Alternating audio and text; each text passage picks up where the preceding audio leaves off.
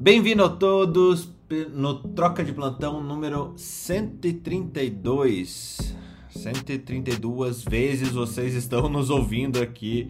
É, nós que somos é, obstinados aqui por falar da, da notícia do mundo, da ciência, da tecnologia, dos impactos que a gente tem dentro da medicina, na sociedade e o que a sociedade acaba impactando no nosso modo de fazer a profissão, né? Então, o que aparece de notícia política, andamentos da sociedade, como que a gente anda com tudo isso. Tô sentindo falta da nossa da, daquele assunto que rolou por umas três semanas seguidas, que é, é o, o, o, leão, como é que vai ficar a reforma é, dos tributos aqui no Brasil e como que isso vai impactar a nossa vida. Tá, tá muito quietinho, então eu acho que vem uma bomba logo.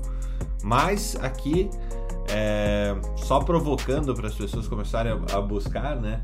Aqui hoje é dia de falar um pouquinho sobre mais sobre cardiologia. Vale a pena é, ressaltar que está acontecendo o congresso da Sociedade Europeia de Cardiologia Uh, uma das coisas que surgiram lá no, no, no ESC foram as diretrizes da Sociedade Europeia de Cardiologia para prevenção de doenças ah, cardiovasculares na prática clínica. A gente traz esse artigo é, ali na Academia Médica, junto com um link para o guideline, tá? Mas uh, algumas coisas que, que valem ressaltar, eles trouxeram, a gente trouxe 10 é, tópicos que o que vem de novo aí na, nesse guideline da Sociedade Europeia de Cardiologia, né? Então, eles trazem a, as questões que você tem que é, abordar individualmente de acordo com o fator de risco da doença cardiovascular, é, questão sobre o estresse psicossocial, o que é novo aqui é a questão do, da poluição é, do ar fortemente associada é, com a mortalidade e a morbidade especificamente aumentando o risco de doenças respiratórias e, e de doenças cardiovasculares.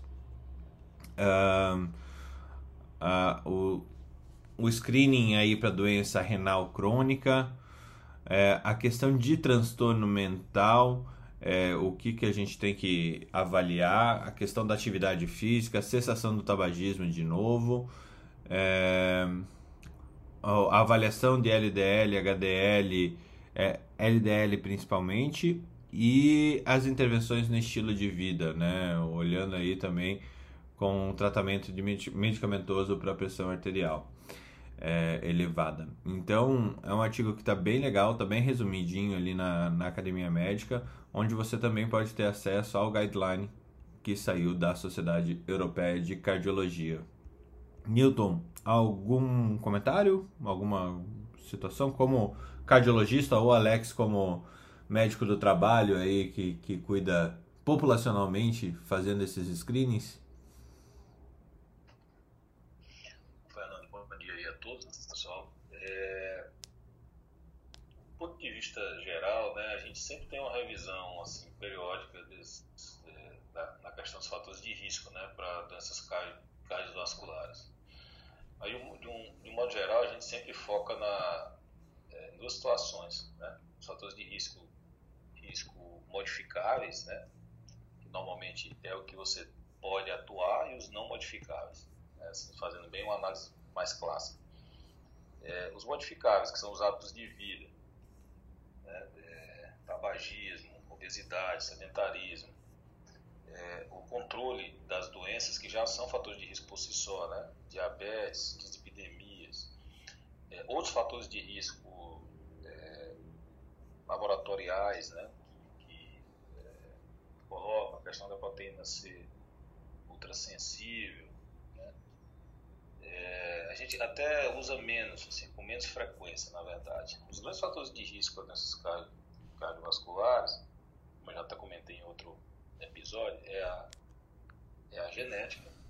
A genética, né? Então, se você tem familiar, parente de primeiro grau, que teve doença cardiovascular menor que 50 anos, você está sob risco de, de ter também é, uma coronaropatia principalmente. Né? É, e a questão dos modificáveis, eu, um dos mais importantes que eu considero é o tabagismo na prática realmente a gente vê, por exemplo, quando você tem infarto em jovens, infarto em jovens pode procurar ou é tabagismo ou é doença familiar. Né? As, dis, as dislipidemias, especialmente aí, mais foco no LDL, né, já de algum tempo tem existe né, vários trabalhos com é, associação com LDL e coronariopatia especialmente, é, onde a gente procura as metas seguinte é, na cardiologia tudo é estratificação de risco. Quanto maior o seu risco individual, mais, é, mais agressivo você tem que ser no controle dos fatores de risco. Então, no caso do LDL, você traz, quanto maior o risco, você traz o LDL para baixo de 70, às vezes, em alguns casos, nos casos até para baixo de 60, é, de um modo geral. Né? E também tem outros fatores associados, como HDL baixo, é, que você tem poucas alternativas terapêuticas, na verdade, em suma, se você fuma, você tem que parar de fumar, e se você é sedentário, tem que fazer a atividade física.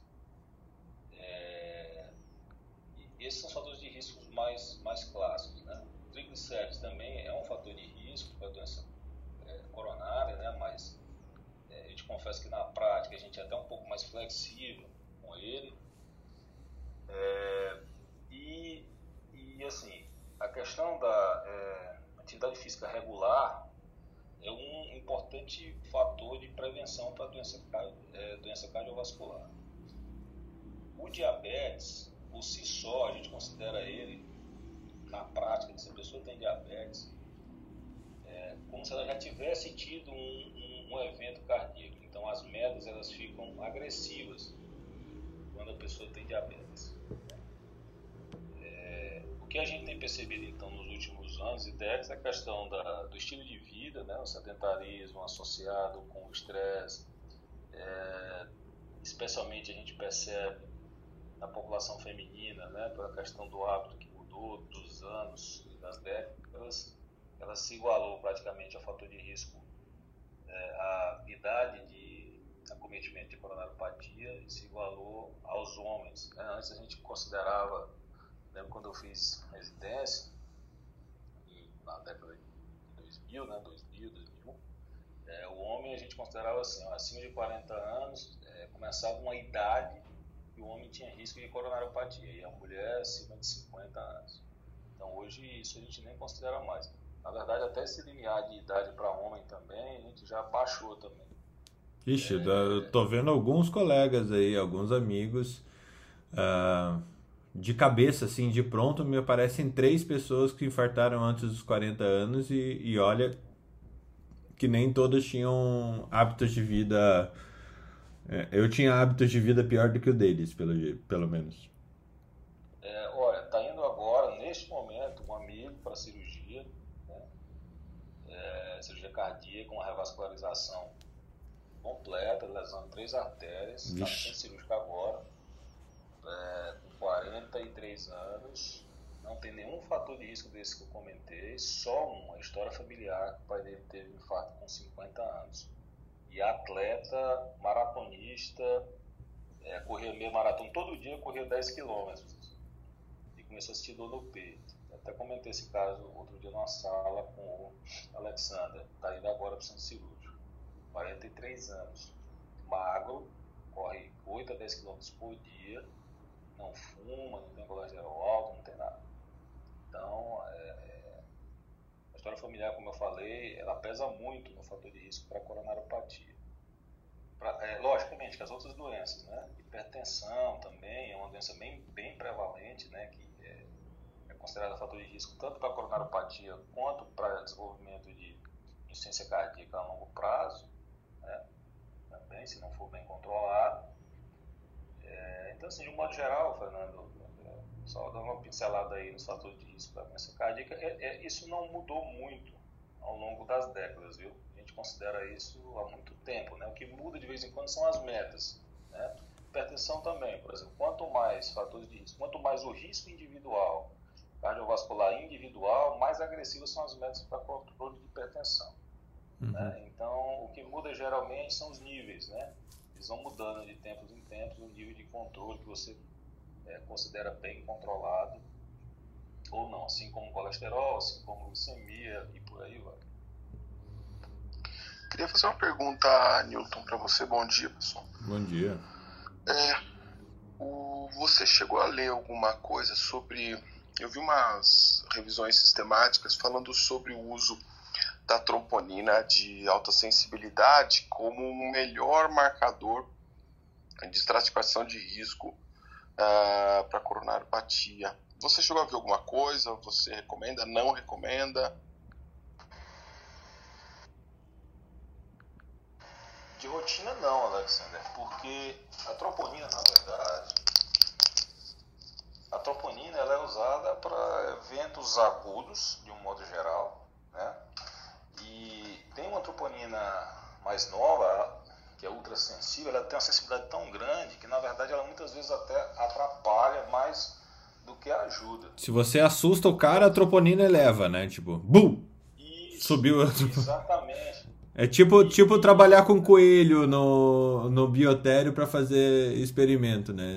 O coelho morre de susto quase. É, o cara, tá, o cara dá uma É um PSA cardíaco. o cara dá uma topada e eleva, eleva a troponina. É, é, esse, novo kit, né? Esse, esse, novo método. E isso a gente tem tido até problema. Eu, eu até pedi, na verdade, para despadronizar dentro do serviço que a gente tinha as duas, né? Uma troponina é, esqueci o nome dela, mas mais convencional e entrou essa outra sensível, mas ela, ela confundiu demais, assim. Então quem não está acostumado, principalmente os clínicos gerais, IPS, e a, a coronariopatia é uma das doenças que a gente tem medo na urgência, né? Medo de liberar paciente que está com infarto. Então o que acontece? Às vezes chega um paciente jovem, com dor no peito, 25 anos, 30 anos, Aí você pede uma, uma troponina dessa, ela dá alta, aí você interna, pede, pede às vezes chega até cateterismo, viu? De tão, é, dependendo da experiência da pessoa.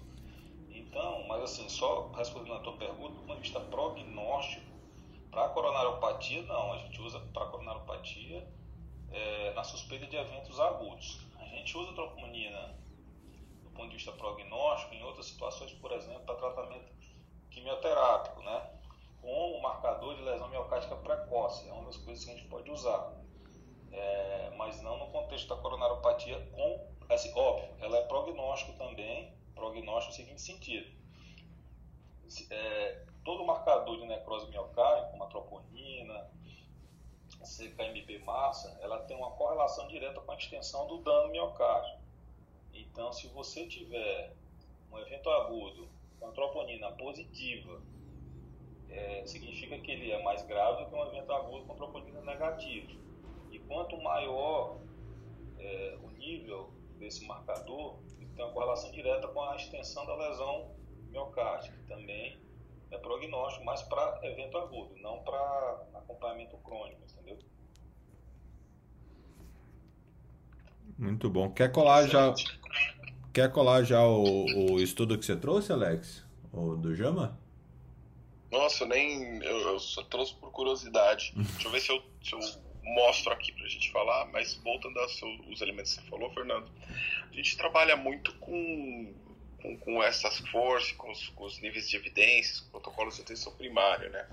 Então, a gente não chega no nível aí de expertise do Newton, é, mas a gente faz esse rastreio, a gente trabalha muito com essa estratégia de de daquilo que realmente é efetivo, né? Então, como por exemplo, é, eu uso muito é, testes é, já no exame periódico para de point of care, até pela facilidade que a gente tem, para poder identificar, ou seja, dentro dos nossos colaboradores, identificar todos aqueles números que a gente sabe que são fatores de, de doenças crônicas, como o OMS recomenda e, e American Heart Association, que são pressão arterial, cintura abdominal, IMC, glicemia, hemoglobina glicada e é, o lipidograma e por fim é, atividade física, né? O número de quantidade de exercícios que você faz por semana.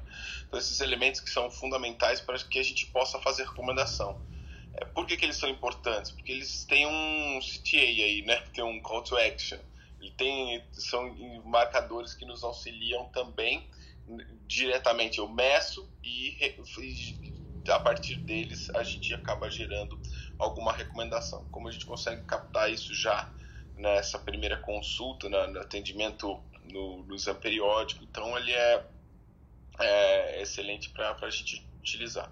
É, o que eu trouxe para vocês, deixa eu abrir aqui, eu estava até um pouco perdido, foi um artigo bastante interessante do JAMA, né, que é a, a proposta de mudança de screening de, de pré-diabetes, de diabetes tipo 2, do US Task Force, né? Então a mudança de recomendação entre o ano de 2015 e 2020, eu acho que eu vou direto ao que interessa do assunto.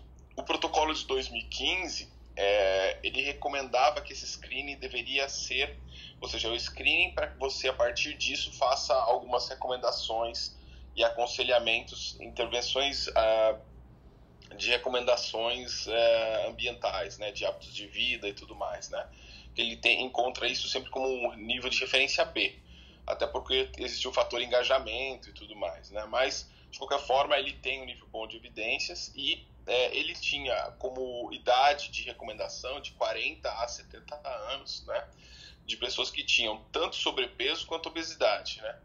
É, a partir dessa nova revisão, eles trazem então uma redução da, da, da idade para recomendação para 35 anos, né? Então o, o, o, target aí passa de 40 a 70 para 35 a 70 é, a partir da, da, da, identificação deles de uma incidência de diabetes é, aumentando aí na, na faixa de idade entre 35 e 40 anos, tá? Então, e aí o estudo não fala só da questão do, screening, mas também os benefícios dessa recomendação na redução do pré-diabetes e diabetes tipo 2, justamente por conta dessa redução da, da faixa etária, é, utilizando esse screening. É, o que é o que é interessante nesse, nesse estudo, né, que é, é um diabetes sempre vem casadinho ali com o coração, né, que nem o Newton falou. Se o cara é diabético, ele já tem é, um risco de evento cardiovascular aumentado, né, ou de uma cronicidade de uma doença cardiovascular aumentada. É, então, é, é bem interessante a gente olhar essa, de novo, os índices encurtando, né, é, e, e, um ponto que eu acho que vale a pena a gente notabilizar nisso, Alex, não sei, eu não li o estudo, mas uh, ali já está apontando alguma coisa em Covid ou não? De é, desenvolvimento de pré-diabetes e diabetes tipo 2 é devido à endotelite do Covid ou alguma coisa parecida? Ah, eu acho que não, Fernando. Eu não, eu, eu não identifiquei, eu li praticamente inteiro tem alguns textos que a gente olha assim, com, com um olhar um pouco mais superficial, mas eu não vi absolutamente nada. Ah, perfeito. Não, eu, eu, posso, eu posso olhar nas referências, se tem algumas, né? Porque.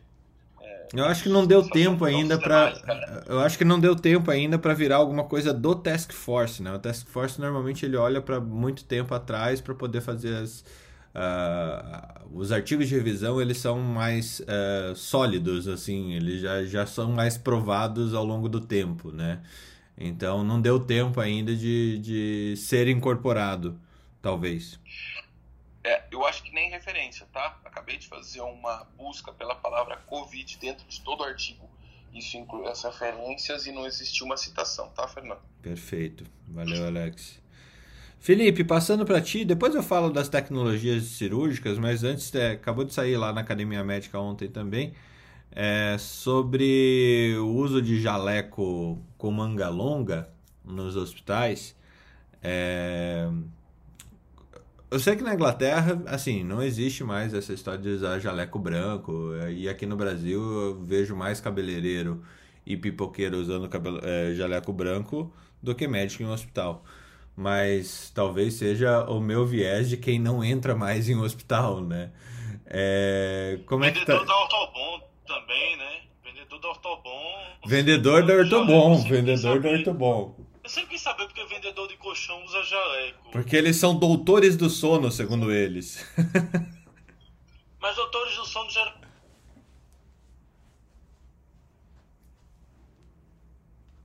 a continuação de O Iluminado. É Doutor do Sono, é Doutor Sono aquele lá, não é Doutores do Sono. Ah, tá. Ah, entendi. É que eu não tinha visto essa diferenciação assim. Tem, tem, tem uma questão de preposição aí. Quer dizer que se tiver uma preposição não há possessões demoníacas? É, não, porque você está prepondo que a pessoa não, não, não vai ter. É... Bom, vocês estão usando jaleco ou não? Pre... Tá bom. A ausência de preposição traz demônios. Ok, eu entendi. Ah, veja bem, eu estava até dando uma olhada aqui. Saiu hoje o Clinical Medical Infectology, que é a revista da, da a revista científica da Sociedade Europeia de Infectologia. E o cara tem muito artigo bom, obviamente, eles são muito bons, mas tem um que está me chamando a atenção. Um estudo europeu multicêntrico de alteração cerebral no Covid longo. Que eu vou dar uma lidinha e amanhã eu conto para vocês como é que vai terminar esse trem aqui. Legal. E um outro trabalho deles é sequela cardíaca é, após a doença cardíaca, após a doença, é, após o Covid que, vai, que foi apresentado ontem no Congresso de Cardiologia e que eles fizeram o artigo de revisão hoje. O artigo foi apresentado ontem e ele foi publicado hoje. Legal, né? Eles fazem muito isso no Congresso Europeu. Eles apresentam o artigo e dizem vai ser publicado amanhã na revista. Ah, isso sai amanhã, né? Não, e o legal, o legal é estar na apresentação, né, Felipe? O legal é estar no congresso e poder ver. Não, você sabe, eu vou contar uma história. Eu participei, eh, tem a reunião, né? A aula é na aula bem ampla, assim, numa sala bem ampla, que tem essas dos protocolos. Sempre tem essa aula e é sempre lotada, obviamente, né? Aí eu me lembro de uma vez a Patel, que é uma pesquisadora top de linha, que ela estava falando do protocolo, do protocolo de aspergilose e dizendo porque era um A, 2B, 3A e justificando. Aí teve uma hora que o cara foi lá falar, ah, professora Patel, eu discordo. O, o, esse 2A deveria ser 2B por isso, isso, isso e isso. Aí ela olhou pro cara e disse, olha, muito boa sua consideração, achei até interessante. Mas passou por um painel de especialistas com 18 pessoas e acharam que é 2A faça uma carta e mande para a revista e reclame do painel de especialistas. É, tipo, Continuando. Sem, sem sentimentos nenhum, né? Tipo, olha, isso é nenhum, pragmático. Nem, nem, de um lado, nem do outro. O cara agradeceu e foi sentar. Obrigado, doutora Patel. Ele teve o seu, ah, seu 30 segundos de fama no Congresso. Não, é fantástico. A discussão. Eu adoro. Oi o que eu achava legal nesses congressos, realmente lá no, lá no europeu, era isso, cara. Você tava lá na hora e o cara dizia, ó, oh, esse aqui vai sair amanhã e você é, é, é dá meio que um. É, é, você é tipo aquelas. Um spoiler, né? De filme. É, então, é tipo aquela pré, aquela pré estreia de filme, né? Que você assiste. assiste. É, é a, na quinta-feira, né? Que tá todo mundo de meia-noite querendo assistir vestindo a roupa da pessoa, né? Isso aí. Vestido é massa, de Frodo né? lá no dia do congresso. Já imaginou o cara vestido de Rivorax Sabana no dia do Tarve? é, né? E aí você já Quem é você? Não, né? eu sou um antibiótico novo que vai ser divulgado hoje. É, mas é, mas é muito legal essa parte aí, quando você tá lá no congresso. Olha que você me deu uma ideia Essas aí, reuniões, essas reuniões dos hotspots são as mais divertidas do congresso. Porque fica a pessoa, o top das galáxias lá na frente, e aí é, o top das galáxias lá na frente falando e o restante discutindo, né? Então é muito bom, é muito bom uh, uh, o texto, assim. Eu acho fantástico. De Congresso Europeu de treta, eu gostei foi de uma vez de um cara que estava apresentando no Congresso, aí no slide 6, um cara se levantou, um senhor se levantou e foi para o microfone e ficou em pé na frente do microfone durante toda a apresentação, olhando pro cara. Final ele levantou a mão, opa, tudo bem, tudo bem, gostaria de falar. Tem alguma dúvida? Tenho sim. O senhor falou sobre, é, sobre essa questão da mucormicose ser utilizado tal antifúngico. Está errado. Não, eu usei um artigo de referência e disse, eu sei. Você no, no slide 6 usou o meu artigo que eu escrevi sobre mucormicose. Mas você não leu o artigo. Você pegou um dado dele e não leu o artigo. Na própria conclusão do artigo ele fala que esse dado está errado por isso, isso, isso, isso e não deveria ser considerado. Aí o cara, ah, tá, desculpa, realmente não. Ele disse, eu sei, eu sei que você não, eu só queria avisar. Aqui não! Por, em cima de é. mim você não vai. Quem e o chão na, na peça. Como quem diz, é, né? aqui no Brasil, meu amigo, quem escreveu essa porra fui eu. Você não vai subir ninguém nesse cacete aqui, entendeu? Fernando, isso aí foi igual também. Eu, eu trabalhava num serviço em São Paulo, hoje essa equipe que é um serviço conhecido. E aí comigo trabalhava o cara que escreveu o guideline de eco, né? Assim, que é meu professor.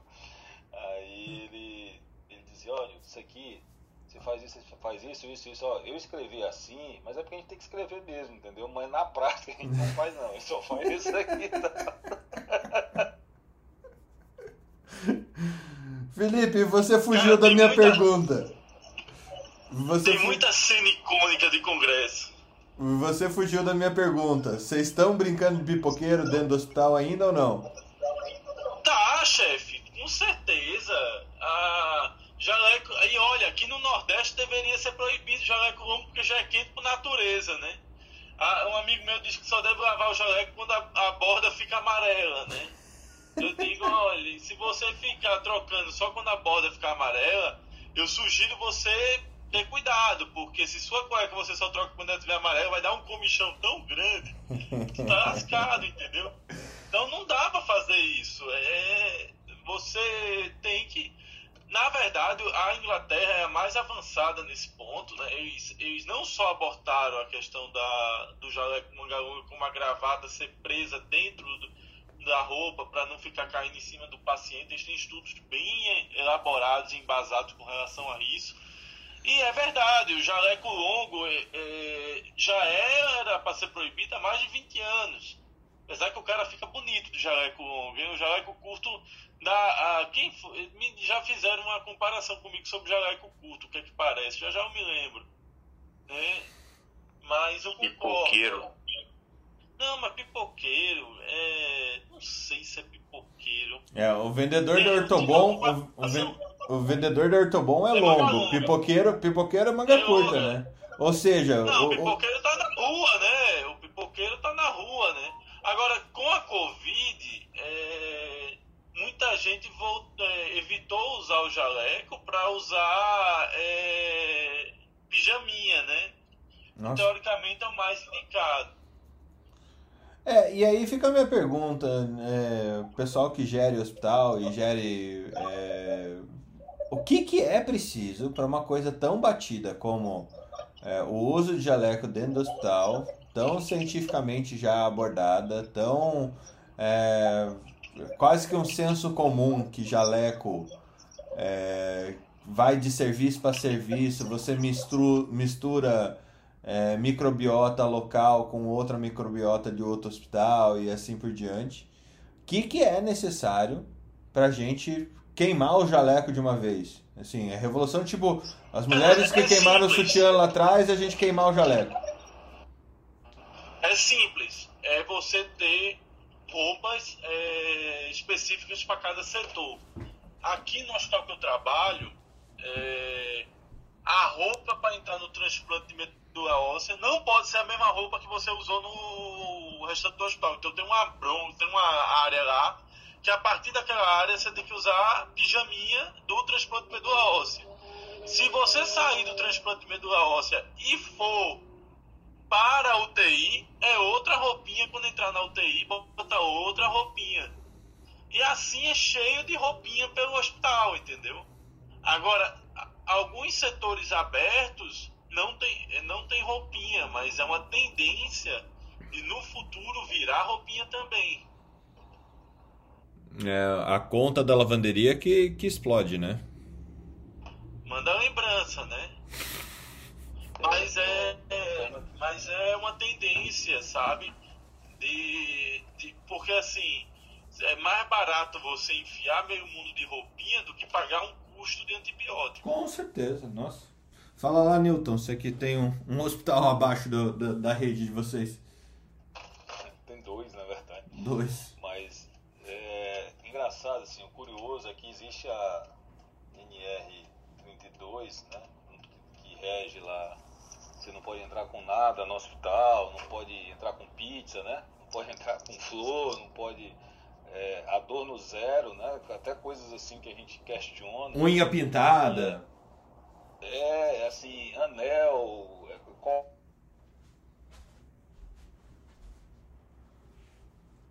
facilitaria infecção e seria usado como é, fomite, né, para levar infecção de outro lado para outro, mas o jaleco, ele realmente, apesar de toda a polêmica do jaleco entre é, circular na rua, né, que, é, que foi a maior né, delas, mas é, nunca foi, pelo menos eu não tenho conhecimento, feito nenhuma campanha ou abordagem para esse trânsito de jaleco de um lugar para o outro. Do ponto de vista do médico, é cultural. Né? Eu não uso jaleco há, sei lá, uns 12 anos, 13 anos. Eu, eu, eu não uso. Eu atendo, né, quando atendia consultório, que agora eu fechei, mas é, eu ia de roupa normal. Nunca fui de jaleco, faz tempo. Para os hospitais também eu não vou de jaleco, não vou de jaleco.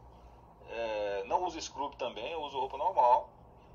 E, mas assim, tem a questão cultural, tem a questão às vezes até do próprio paciente que quer ver o médico de jaleco, né? Tem isso também. Mas realmente o pior é que tem. A ouvidoria parece muita reclamação de que o médico me atendeu sem jaleco. Não, pois é, sem jaleco, né? Mas não de jaleco, por exemplo. Não, exato. É, é cultural mesmo. Tem reclamação da ouvidoria. O cara tem que responder, ah, por que você não estava de jaleco? Ah, porque eu não queria matar o senhor de infecção, obrigado. Não, e, e, e, quando eu estava em São Paulo, nos grandes hospitais, era para ir de jaleco e de gravata. E assim, ó, você tem que ir com jaleco, jaleco do serviço, né, do serviço, é, de gravata e jaleco é, todo limpo, branco e tal mas tinha que ir. Então, assim, na verdade, havia uma recomendação de ir de jaleco, não. É, e o pior que é verdade, o jaleco todo abotoado, né? Com a gravata por dentro do jaleco. Mas sabe, é... sabe quem usa mais jaleco nesse mundo? É o banco do carro. Você olha no estacionamento, sempre tem um. Bonito, hein? Eu, eu nem penduro Fernando, porque eu acho que aquilo ali é um chamariz bandido danado, né? Eu, eu sempre, sempre acho que você é eu sempre achei isso. Boto... Eu sempre achei isso. Eu também não pendurava por isso. Diz, acaso eu boto esse jaleco aqui, o cara já pensa que tem dinheiro aqui dentro desse carro. Exatamente. Assim, é, ele, o, o, bandido, né? o bandido deve pensar. O, cara... o bandido deve pensar, esse pipoqueiro é rico. Mas é isso, Fernando. Mas você tem razão. Eu acho que devia ter aí alguma campanha mais forte contra isso. Eu sou totalmente contra, na verdade. Muito bom. Felipe Messias, seguindo o baile aqui. Já, já que eu já falei do, do, do jaleco, segue o baile. Ah, eu estava dando uma, uma, uma olhada aqui nos artigos. Vai ter um congresso de imunobiológicos para infectos e oncologistas ah, em outubro. Chegou aqui no meu e-mail, Deus sabe como foi que eles me encontraram, mas achei o programa super interessante. Eu vou botar depois lá no, na Academia Médica e esse eu vou fazer, hein? O programa achei espetacular aqui, muito interessante.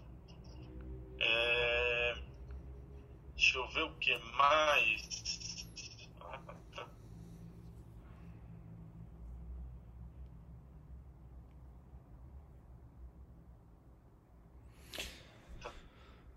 Tá falhando tudo, Santo. Novidades, hoje foi o editorial da revista, amanhã eu vou ver É porque eu tô na praia. Meu Deus, como eu queria. Tá passando por boa viagem? Sei. Um trecho da praia que não pega. Não, é Olinda. Eu tô na faculdade de Olinda. A faculdade de Olinda é 4km do Oswaldo Cruz. Boa viagem é 20, então. tá certo. Acredite. É bem mais prático para mim vir para cá.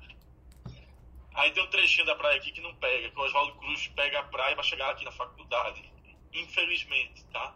Eu olho pra praia, mas não posso entrar aqui dentro, né? Só terapia.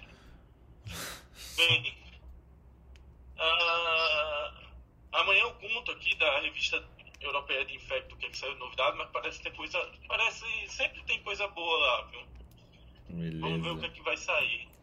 Da, da questão política, a Merkel resolveu se meter na política alemã, ela estava quieta, né, calada, mas resolveu se meter porque o candidato dela só faz apanhar. E há uma, o crescimento da esquerda alemã levou a uma série de preocupações lá, inclusive de pressão de outros países da Europa para impedir que isso aconteça. Então ela oficialmente entrou na campanha agora. E notícias aqui do Brasil. A média móvel vem caindo sistematicamente. Ontem eu fiz uma provocação, né? A Turquia está oferecendo a quarta dose de Coronavac. Cara, mas você vai ler o artigo, você, você começa a ficar assustado. Tem gente que tomou a primeira dose de Coronavac, a segunda de Pfizer, a terceira de Coronavac, tá um samba do crioulo doido lá. Porque os caras aceleraram a vacina de acordo com a demanda. Então, o que aconteceu?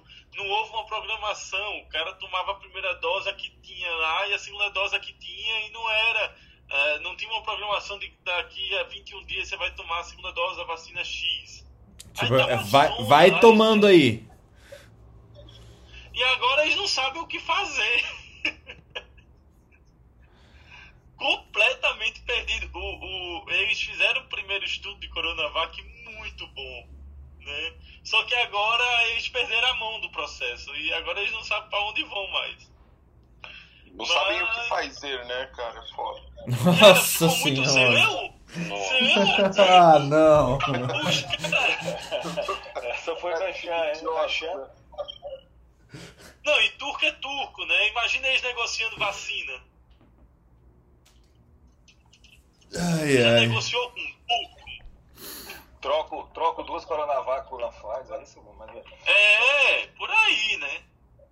Por aí. Bem, cenas para o próximo capítulo, né? É bom que assim, né, a gente vê que nós não somos a maior zona do, do, do mundo, né? Tem lugares piores, né?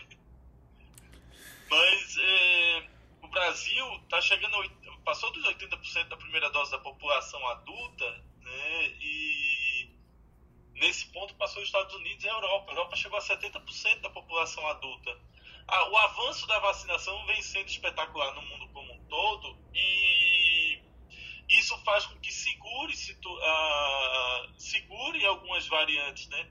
Veja que a Delta não bateu no Brasil como bateu na Europa, né? Lógico que nós ainda estamos muito expostos. É, eu, eu perguntaria, eu, eu esperaria duas semanas, Felipe, porque com o Rio de Janeiro batendo daquele jeito, não tem como não.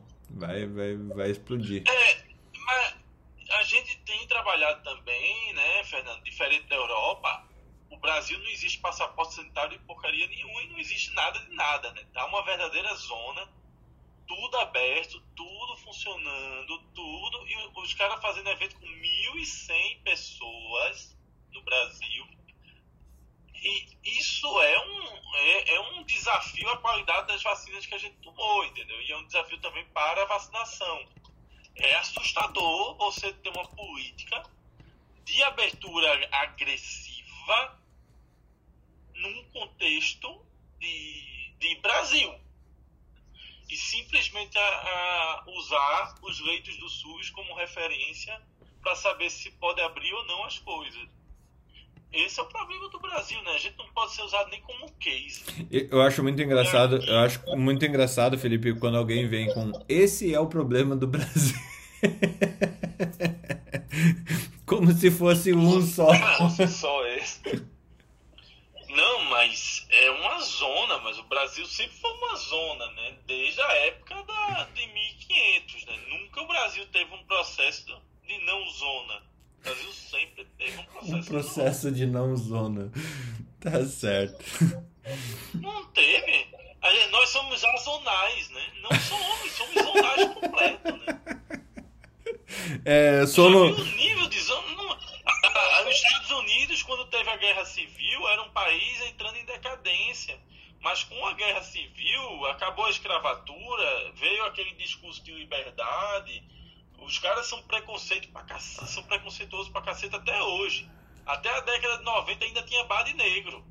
É, Mas a gente fala de, uma, de um país que se criou é, regras e coisas para tentar minimizar um país que era altamente preconceituoso.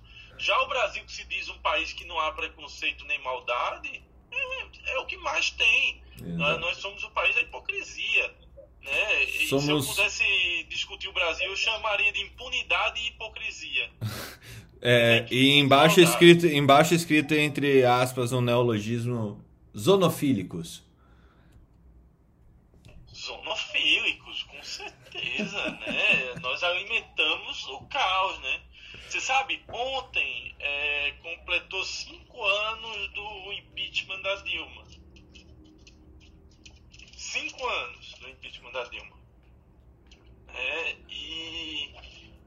Cara, ainda continuo comemorando, mas assim. Não, não sei. A, Eu, a- eu não sei quais sentimentos mais que me, me surgem nisso.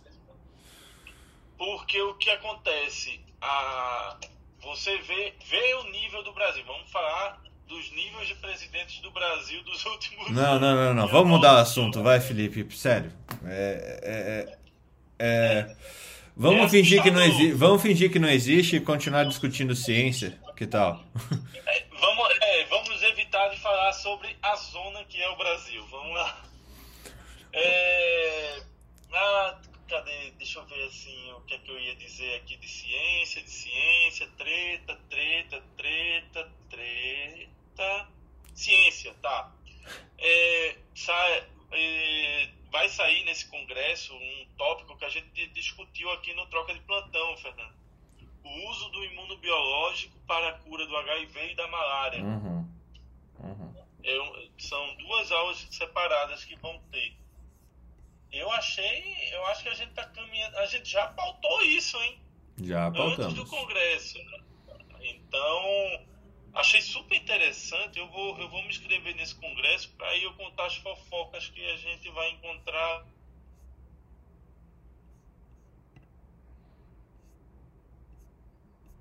Falhou. Felipe, é, Messias.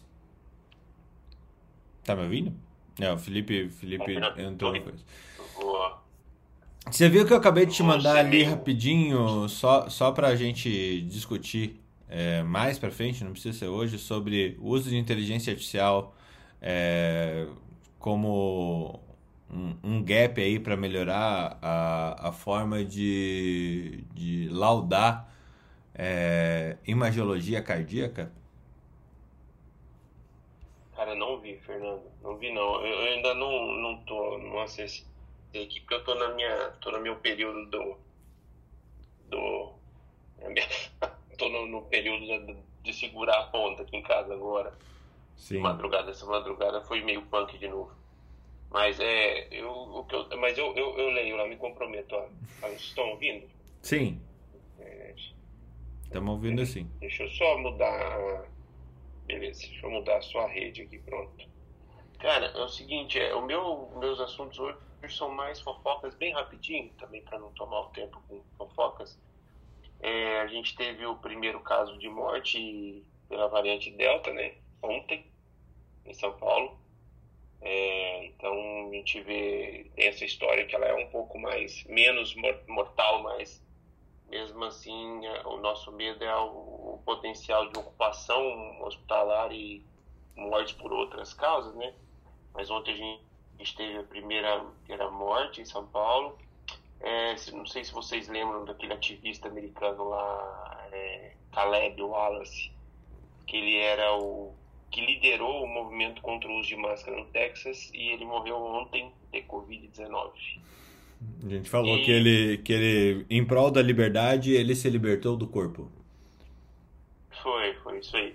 E a gente tem no Brasil, né, com- a gente teve 882 mortes, a gente tem os nossos questionamentos quanto à contabilidade, mas é, com as 882 mortes a gente fechou 580 mil, 580 mil óbitos pela Covid-19 no Brasil. Então é. E, e- e- saiu também em Minas, se eu não me engano, está tendo. é, alta né, dos indicadores e, e por isso eu acho que estão intensificando a vacinação. Eu acho que deveria ser a, a, o combate de todos, né? A gente está tendo essa nova, essa nova essa elevação né, na variante Delta, a gente sabe que uma terceira dose tem uma alta efetividade no combate a ela. Eu acho que a gente deveria também ter esse aumento aí de, de, de, de atividade na vacinação para tentar evitar esse, esse boom que está vindo por aí. Sim. Eu tenho até para complementar o que você falou a respeito de, de índices e dados. É, saiu um estudo, acho que uma semana atrás, mais ou menos, uma ou duas semanas atrás, falando na Nature, é, falando que nos Estados Unidos eram mais de 110 milhões de infectados pelo Covid-19 é, do começo até agora, tá? Mas se você for olhar os números reais, os números ah, é, tabulados, eles são em 30 milhões lá nos Estados Unidos. É, como a gente tem uma curva comportamental do vírus muito semelhante é, nesse tempo, pelo menos até o, o advento da vacina, é, provavelmente o nosso comportamento de, de pessoas que desenvolveram doenças e pessoas que, e que pessoas que foram infectadas e não desenvolveram doença, a gente falou aqui no Troca também que em torno de 35 a 40% das pessoas infectadas não desenvolvem sintoma algum, né?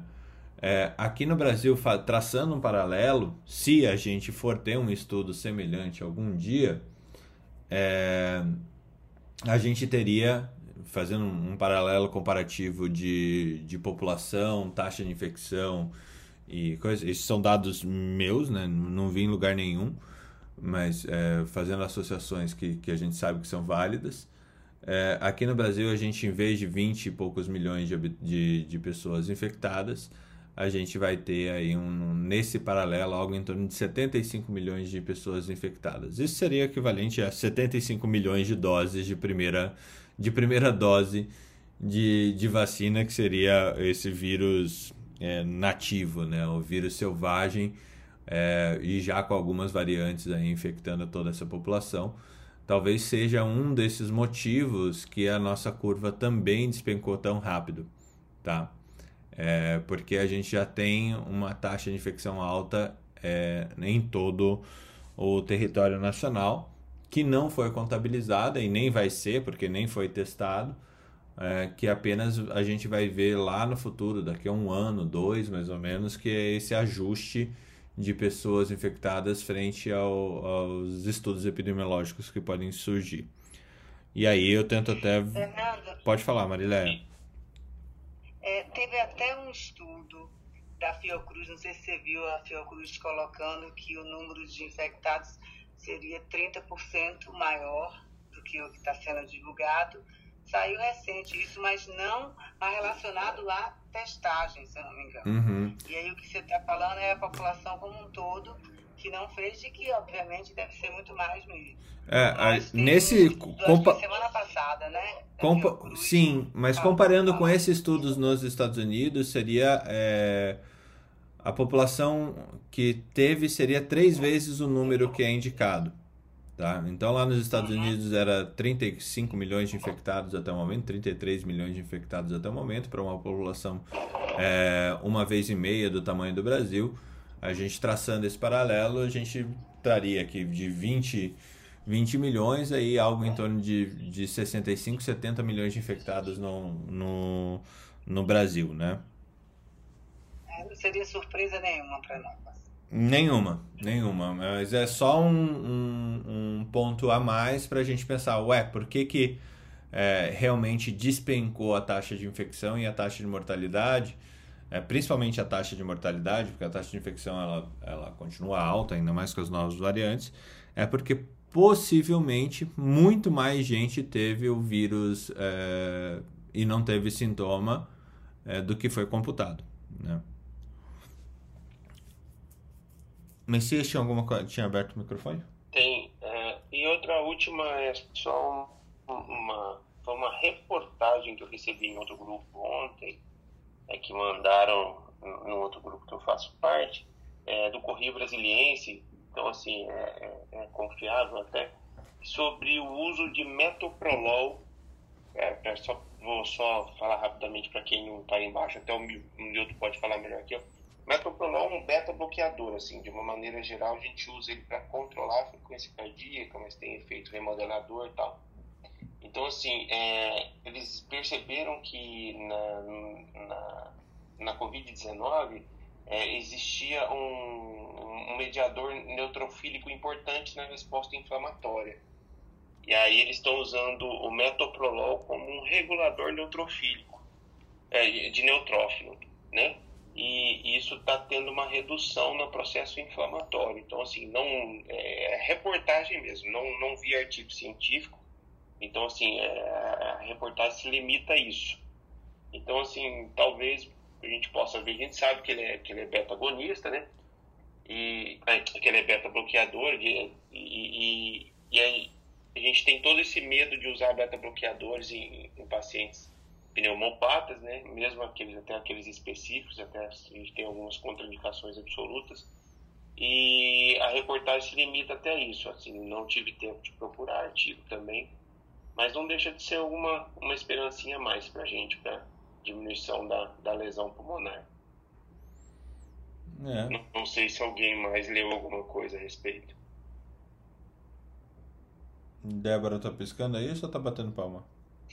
Não, é. Não, eu não li, mas é que eu tô pensando aqui numa terceira onda é, de pós-Covid, né? É, que a gente. Que eu tenho falado muito com todo mundo, que Aí eu falo, vai vir a terceira onda com a Delta. Tipo, vai, doutora, cada dia morre menos. Eu falei, mas cada dia se infecta mais. E, e, e eu já peguei vários casos, e não só eu, já saiu um, um estudo de que não, não significa que a manifestação flogística, até de internação, vai causar menos sequelas de quem teve assintomático, né? Então, os ambulatórios de pós-Covid estão aí para confrontar essa informação aí que às vezes é divulgada de maneira errônea. Então eu fico bem assustada assim com essa acomodação da população sobre é, deixar a vida me levar com é, a Delta, porque estão morrendo menos pessoas, mas não se preocupando, principalmente no âmbito de médico do trabalho mesmo, né? De que pode ser que eu, pode ser não, vai acontecer um, um desastre de absenteísmo, assim, né? Ou de performance causa da pós-Covid mesmo. É, e de então, custo, né, Débora? Marileia, né? É. Ah, mas as pessoas não veem esse custo, né? Não, mas você vê. Opa! Mas você vai, você vai ver o aumento de diabetes e hipertensão em paciente pós-Covid vai ser brutal. É brutal. Brutal mesmo. Não, já está assim. né? É, mas é, o, o problema é que não tem nenhum não estudo... Não é uma terceira onda diferente, mas é uma terceira onda, né? Assim, é o que eu tento alertar as pessoas. Não, né? o pior de tudo é que esse não é onda, Débora. Esse é derretimento de calota polar, porque diabético hipertenso fica, ele não passa. Sim, sim. É. De fato, é. essa o, o pós-Covid, o pós-Covid é, coisa... é derretimento de calota polar, gente. É. Outra coisa que eu que eu queria falar era sobre a questão do. Tem um curso da USP de. É, tem um curso da USP de verão. Gente, desculpa que eu tô deixando Lourenço aqui na escola. É um curso na USP de verão que fala sobre inteligência artificial e dados é, de saúde, do Alexandre Chavegato. O valor é irrisório para se matricular.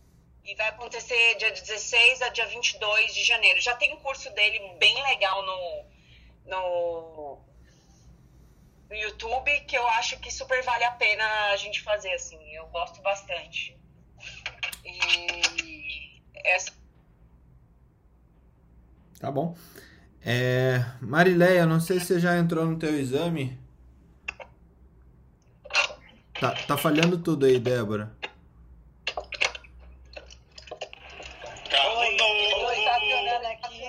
carro novo, não sabe mexer no carro novo. Foi isso mesmo, galera. Eu não, eu não sabia. Cara, a pessoa sai, no meu. Só sai de uma bicicleta pra um carro, aí dá nisso, né? Cara, eu não sabia abrir a porta. eu não tava sabendo abrir a porta pro menino decente, parar o carro, desligar, ligar. Débora, era você parando aí eu estacionando na Zona azul aqui. Então, pois é, menina. É, é, assim, o um recado, é, Fernanda, é sobre o curso de verão da USP sobre inteligência artificial para dados de saúde. Então, Sim. era isso que eu queria falar. Não, e eu também, Fernando. Só vou falar rapidinho, porque vou entrar aqui no exame, mas é, o que Débora falou é super importante, que a gente já vem falando alguns meses aqui, que é o pós-Covid e os impactos, como ela colocou aí, não só na saúde física, na saúde mental, mas os impactos financeiros até no bolso das pessoas que vão ter que consumir mais antipertensivo, é, é, é hipoglicemiantes, analgésicos, ansiolíticos. Isso é um impacto que as pessoas não estão fazendo a, a, a mensuração para poder fazer uma estratégia de saúde pública. É isso é que me incomoda, que eu não, você tem os dados, você tem informação e você não faz a estratégia de como é que vai ter esse enfrentamento. E isso é muito ruim. Ah, mas, enfim, é isso aí. O que eu ia colocar também em relação à parte de cardiologia que o Newton falou cedo.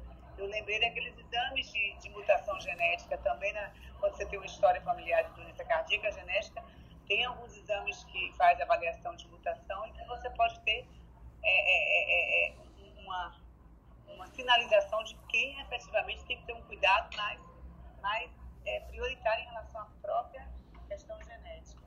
Mas é isso aí, tá?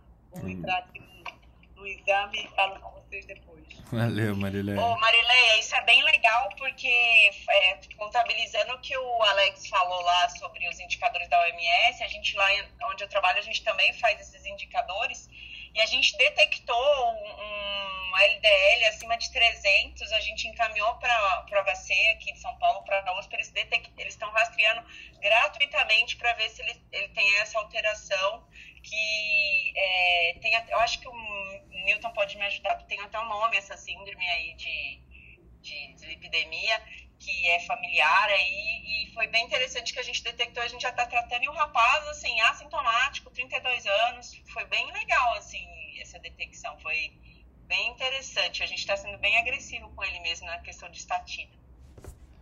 Gente, posso fazer um pedido para vocês, quem estiver tendo contato com paciente com Covid, é, a gente percebeu aqui, até a gente está fazendo um trabalho que muita gente, aí você falou de dislipidemia, eu lembrei de, de, de esteatose hepática, a gente está fazendo um trabalho aqui retrospectivo, é, associando densidades de, de, de esteatose hepática com a Covid grave, e agora que está vindo essa delta, principalmente para o Felipe, Marileia e o Nilton, que são administradores aí, se vocês pegarem paciente infectado com Covid-19 pela Delta intra-hospitalar, pede para dar uma olhadinha no fígado, ver se é esteatose também, se tem alguns casos graves relacionados à esteatose.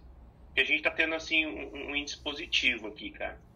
Aí da Delta mas, e... Mas só com variante Delta, Messias? Essa... Não, não. É, é, assim, não. Nós aqui, nós fizemos o geral, Nilton, sem... Principalmente, no Mato Grosso é difícil a gente estratificar.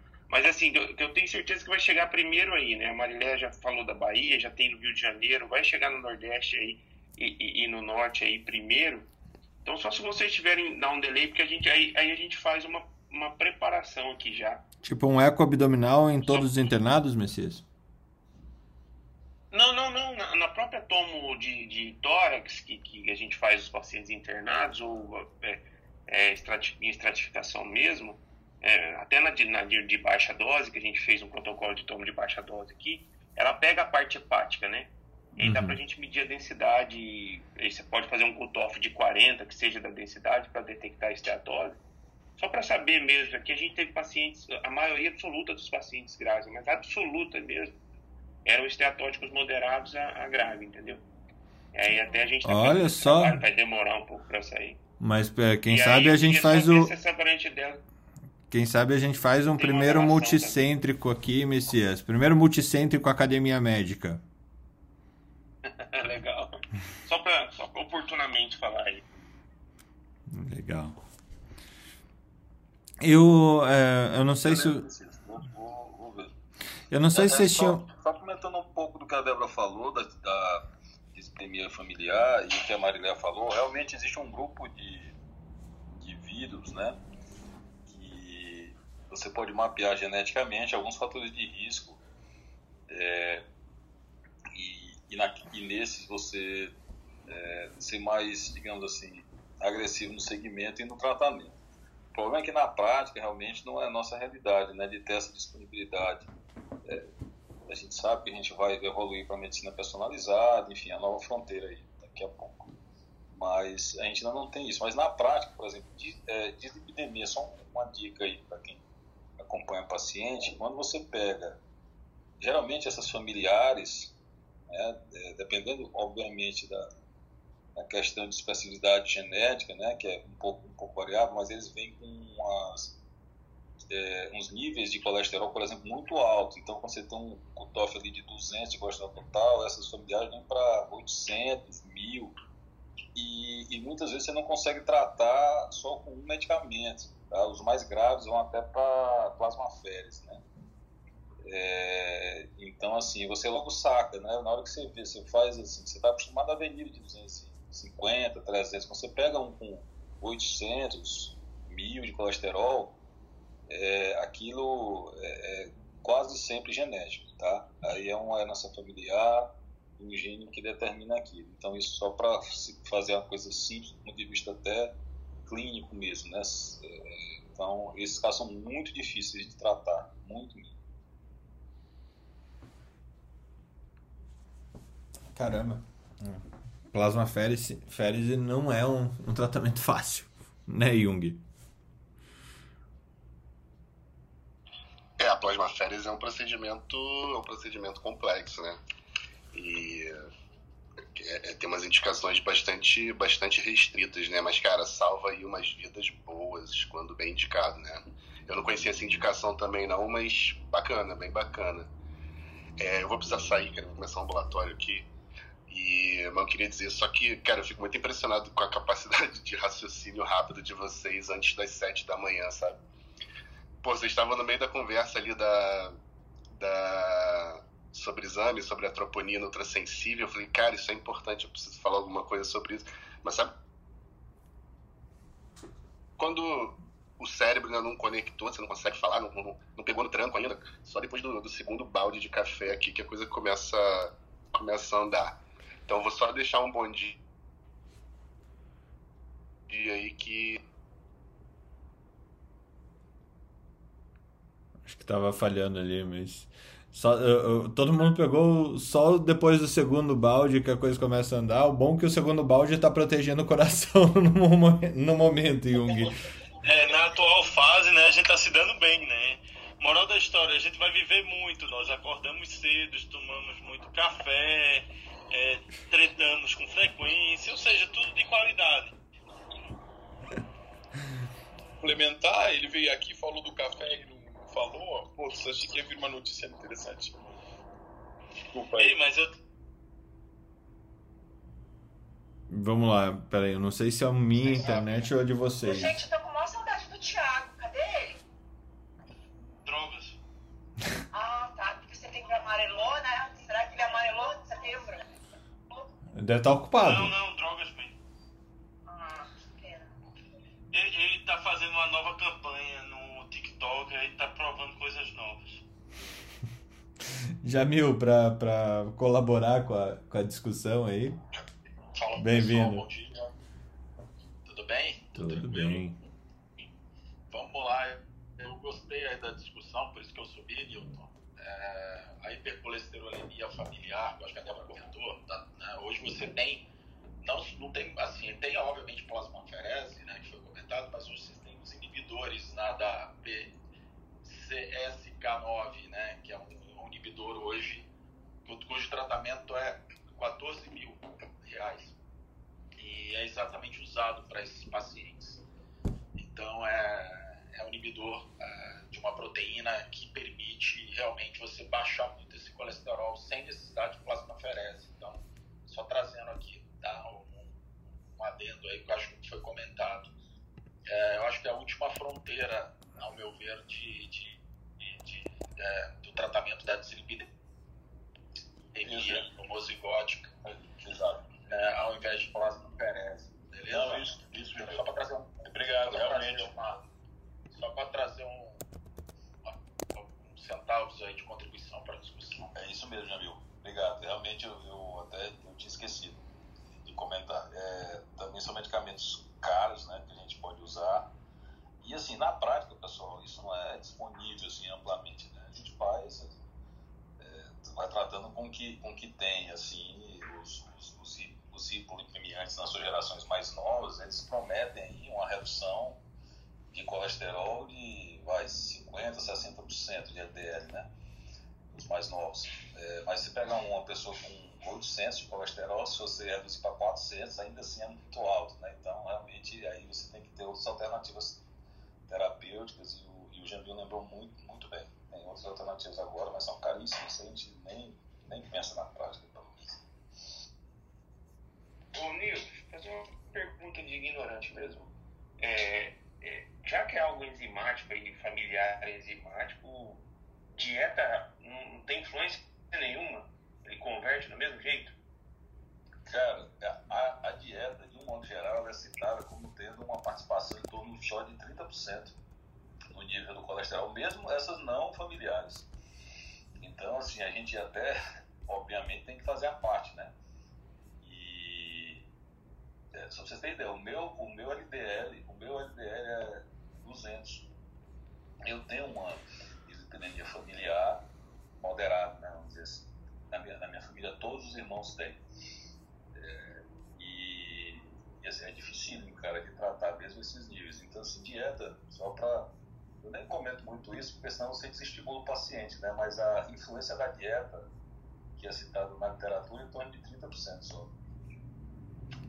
Trazendo aqui um, uma contribuição também, uh, 60% do, do colesterol ele é produzido pelo fígado. Então, independentemente da tua dieta, Messias, a produção é endógena. Por isso que você usa os inibidores né, das enzimas uh, que são os dislipidêmicos, né? exatamente para você reduzir essa produção endógena. A dieta, como o Newton falou, participa pouco, a maioria é produzido pelo fígado, tá?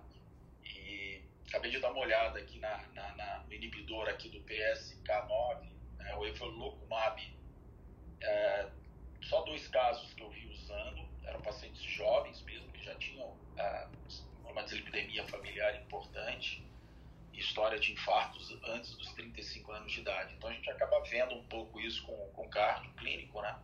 O cardio intervencionista tem muito acesso a esse tipo de paciente. E geralmente é uma doença aterosclerótica grave, difusa, não só coronária, mas também qualquer outros órgãos alvos, né? Então acidente vascular cerebral e por aí vai, né? É... Então só trazendo um pouquinho aqui. E eu gostei legal a, o teu comentário, da tomografia de tórax de pacientes com Covid e algum deles tem um grau de, de, de, de esteatose, né? Foi isso que você, você comentou, perfeito? Isso aí. Isso, isso. É, então eu fiquei imaginando o seguinte, né? Na verdade, eu acho que a, a, a esteatose deve ser um marcador, porque como esses pacientes estão internados ou estão fazendo tomografia, porque devem ser um quadro um pouco mais graves, né? Então, acho que deve ser interessante usar como marcador independente, né? de, de de evolução de prognóstico em pacientes com Covid, né? Porque se o paciente tem uma esteatose, uma esteatohepatite, etc., provavelmente é um paciente que já deve ter ou um grau de obesidade, ou um grau de, de síndrome plurimetabólica e, consequentemente, vai ter um Covid mais grave, consequentemente, vai fazer mais tomografia, né? Então, talvez seja um marcador independente, cara. Bacana isso aí que você colocou. Eu vou ver com o pessoal aqui, qualquer coisa eles entram em contato com você, mas deve ter muito caso, cara. Então, Jamil, assim, a gente está fazendo assim, eu não tenho medo de passar para todo mundo, ah, tem gente que fica escondendo os trabalhos científicos que faz, a gente aqui não. É, duas coisas que a gente percebeu é linfonodos hiperdensos, que são assim, bem mais brancos é, nos pacientes com Covid grave, aí você fala, vocês qual que é a utilidade disso? Cara, os aspectos tomográficos da Covid tem, tem múltiplos aspectos. Então, a gente tem múltiplas doenças que podem simular é, esses achados na tomografia. Então, se a gente conseguir é, firmar, acho que deu em torno de 70%, esse da, dos linfonodos hiperdensos, a gente já está já tá no final, a gente já está escrevendo. É, pô, lá para frente, quando a gente sair dessa onda, dessa pandemia, para a gente conseguir di diferenciar de outras doenças, entendeu? Vai ser difícil. E a gente sabe que a Covid pode ter uma evolução mais grave.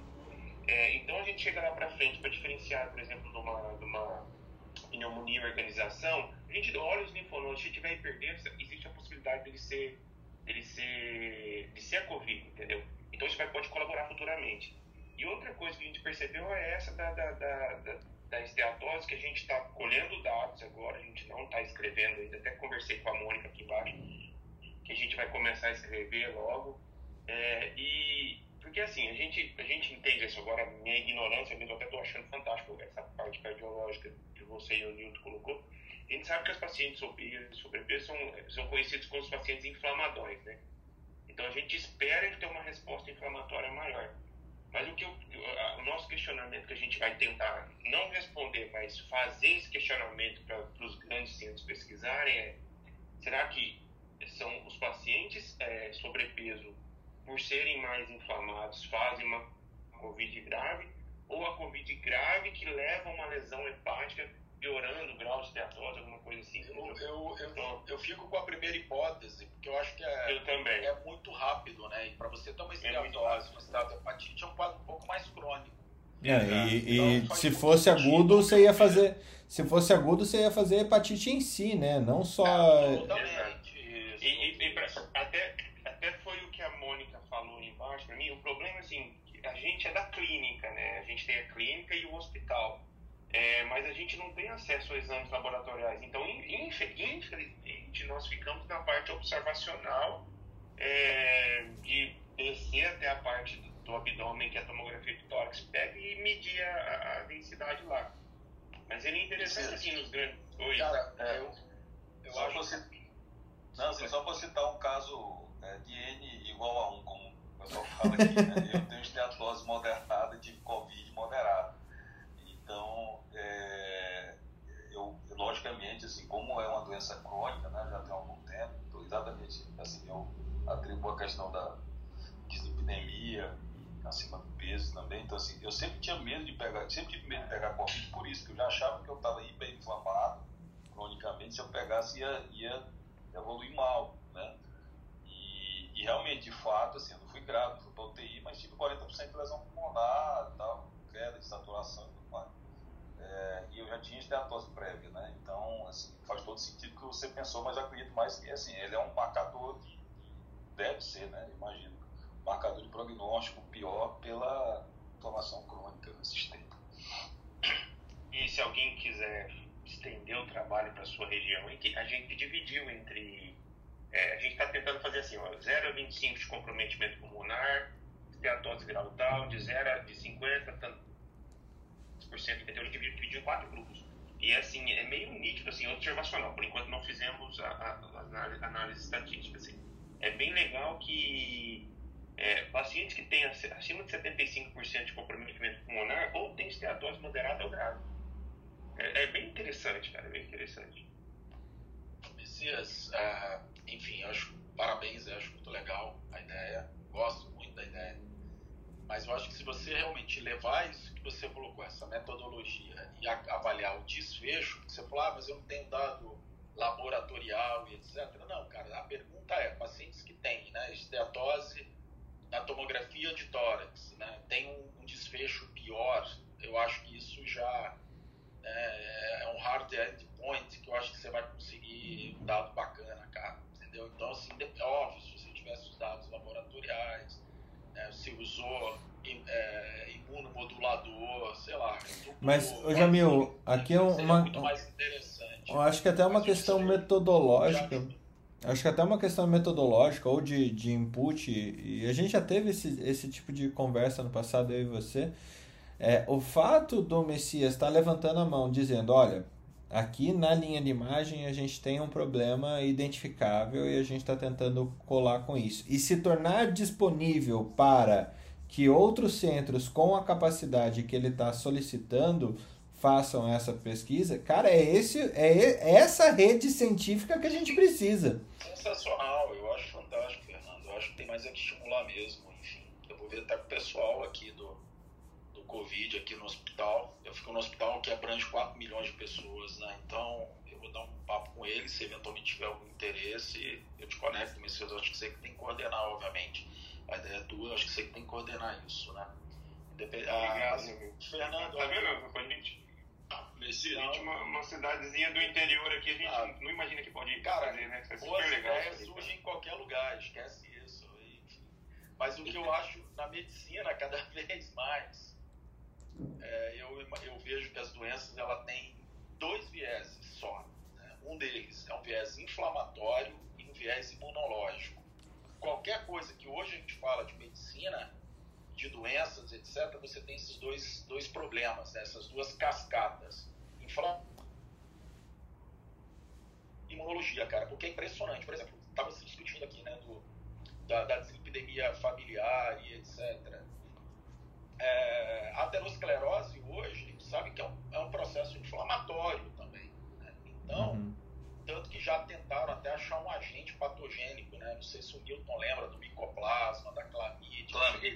Eu cheguei lá, eu cheguei, olha que louco, cara. Eu cheguei lá, azitromicina. Pra... É, cheguei, a azitromicina, para variar um pouco, a azitromicina é o coringa de todo mundo, né?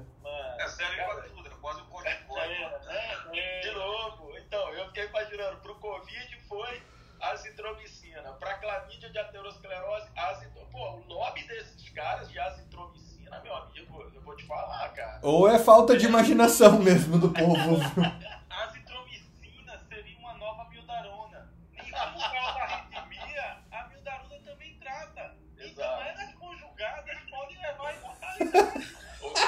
tem 10 anos, tem 10 anos essa pesquisa. Eu cheguei a coletar placa de coronária. Existe um, um procedimento chamado é, aterótomo? Ater, aterectomia, onde você é tipo uma gaiolinha, cara, que você bota dentro da coronária. Olha, olha, olha o trampo. Em que você come a placa aterosclerótica. Você faz uma, uma você secciona a placa e ela guarda na gaiolinha aquela placa. E tem um como é de colesterol, deve ter gosto bom, né? Ah, então eu não senti o gosto, mas tava de máscara, mas enfim. mas o que eu quero dizer é o seguinte, eu cheguei a. Olha que louco. A gente chegou a fazer um projeto. Olha o tamanho do projeto de pesquisa. Dava-se pacientes que tinham placa ateroscleróticas, dava-se é, a eritromicina, é, fazia um cateterismo, coletava placa para dosar a presença de clamídia, pesquisava DNA. É, é, é, fragmento de clamídia na placa aterosclerótica. Foi até uma tese. Foi, um, foi uma tese aí do pessoal aí de Curitiba aí, Fernando. Você conhece essa galera aí do Zago e tal. Eu ajudei uhum. a, a coletar algumas placas, porque assim, era um N muito baixo. Porque, pô, imagina você é, é, submeter um paciente a um, a um, procedimento invasivo, de risco. Você coloca uma. E trombogênico? Trombogênico pra caramba? trombogênico pra caramba. Imagina, Jamil, que você mexe no que tá quieto, né? Você, você mexe no que tá quieto, exato, cara. Você provoca mais inflamação, ou seja, isso há mais de 10 anos atrás. E aí você dava eritromicina ou placebo. Foi um trabalho interessante, mas assim, hoje, se olhar os moldes do que a gente, tá, do que a gente sabe. Não é, podia fazer mais. É questionável, ao meu uhum. ver, né? Estou falando como Jamil, pessoa física, tá? Então eu acho que é bem questionável isso. E, logicamente, se acompanhava esses pacientes para ver desfechos né, de eventos. Cara, isso foi um projeto gigantesco, vocês não têm ideia, como se a gente fosse tratar né, a placa aterosclerótica com é, antibiótico, né? E, mais uma vez, a azitromicina na jogada, galera. Né? A gente tinha a eritromicina também, é né? pior ainda, por efeito colateral. Ó, Jamil, eu cheguei à conclusão que azitromicina, amiodarona, estatina e café é o segredo da imortalidade. Corticoide, corticoide. É inflamação, lembra? Inflamação e imunologia. Sempre. Cara, corticoide pra mim foi uma droga salvadora na Covid, cara. Impressionante. A imortalidade tá aí. É, é, o problema é, é o estresse, né? Tipo, as pessoas não vão morrer de morte morrida, mas vão, com certeza vão morrer de morte matada.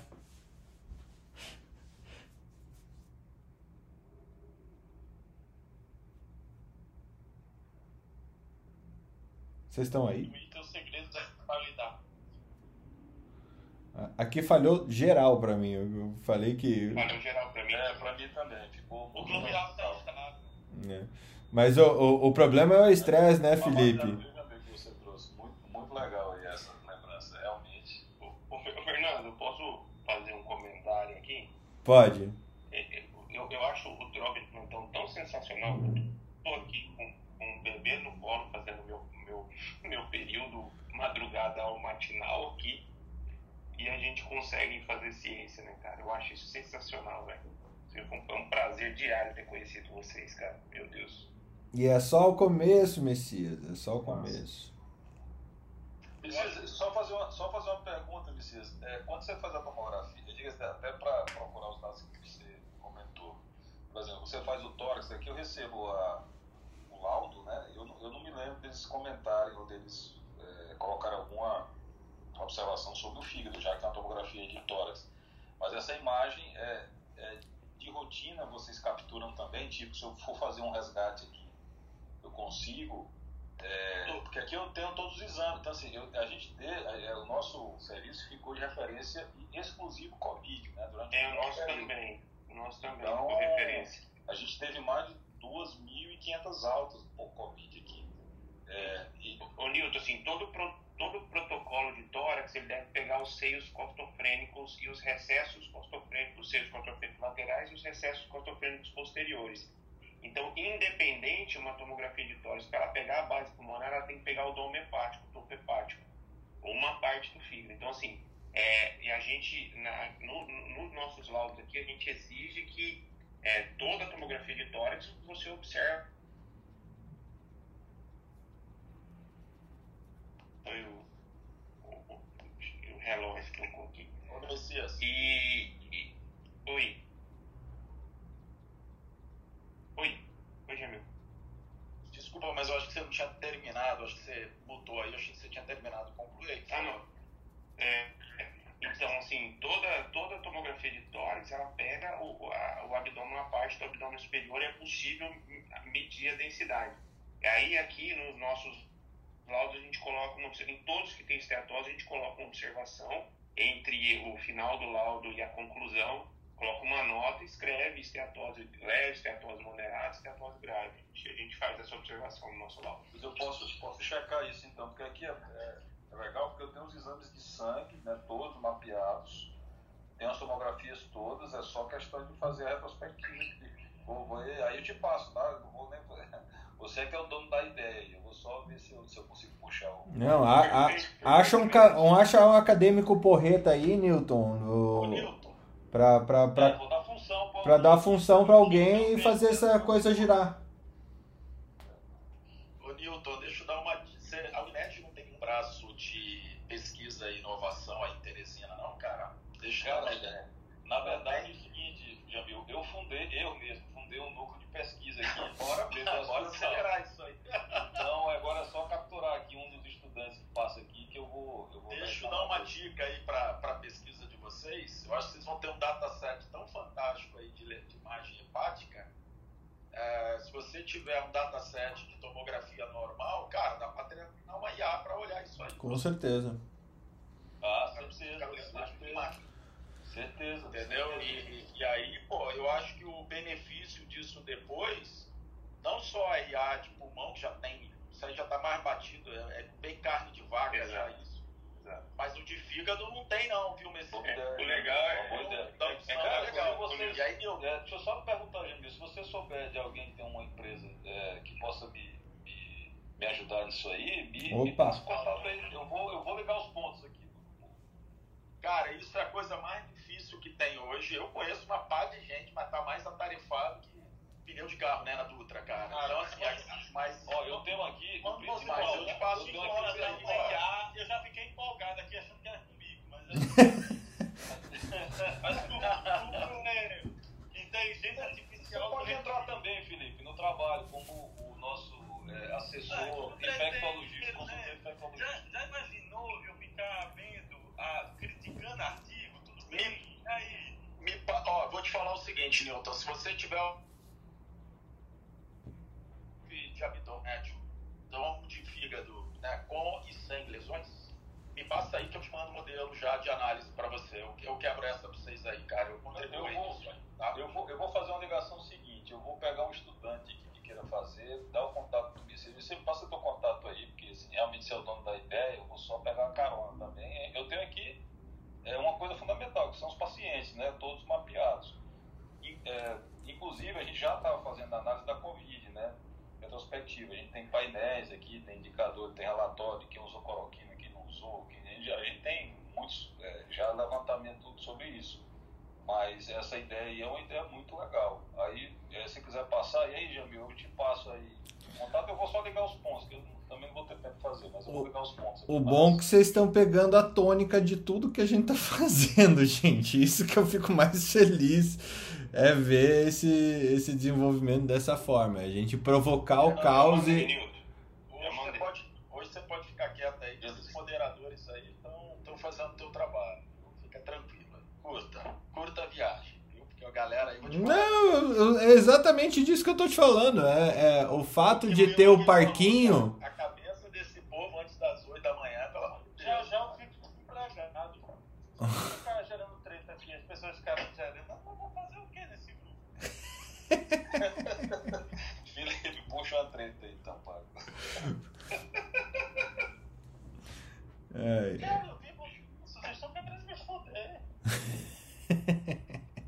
Gente, muito legal, muito legal mesmo.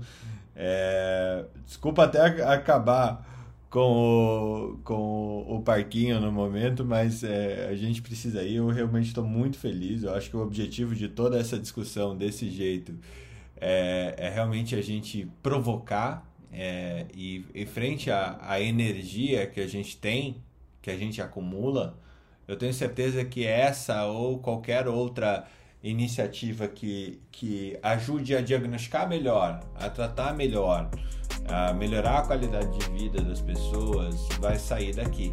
E a educação é base para isso, o compartilhamento de conhecimento é base para isso. Quantidade de conhecimento que a gente compartilha desde cedo, todo dia, é o que promove essa, essa discussão ampla e grandes coisas virão com certeza grandes coisas virão. Obrigado, obrigado mais uma vez. E eu não falei das tecnologias que vão revolucionar a cirurgia, mas falo amanhã. Um abraço a todos e até amanhã. Bom dia, gente. Um abraço. Bom dia, pessoal. A gente quase terminou no horário. Foi a primeira vez que eu é, é, que eu tô, eu tô com, com o tempo apertado aqui, então por isso. Até amanhã, gente. gente. Vamos ver se a gente consegue terminar no horário qualquer dia desse. Um dia conseguiremos. um abraço.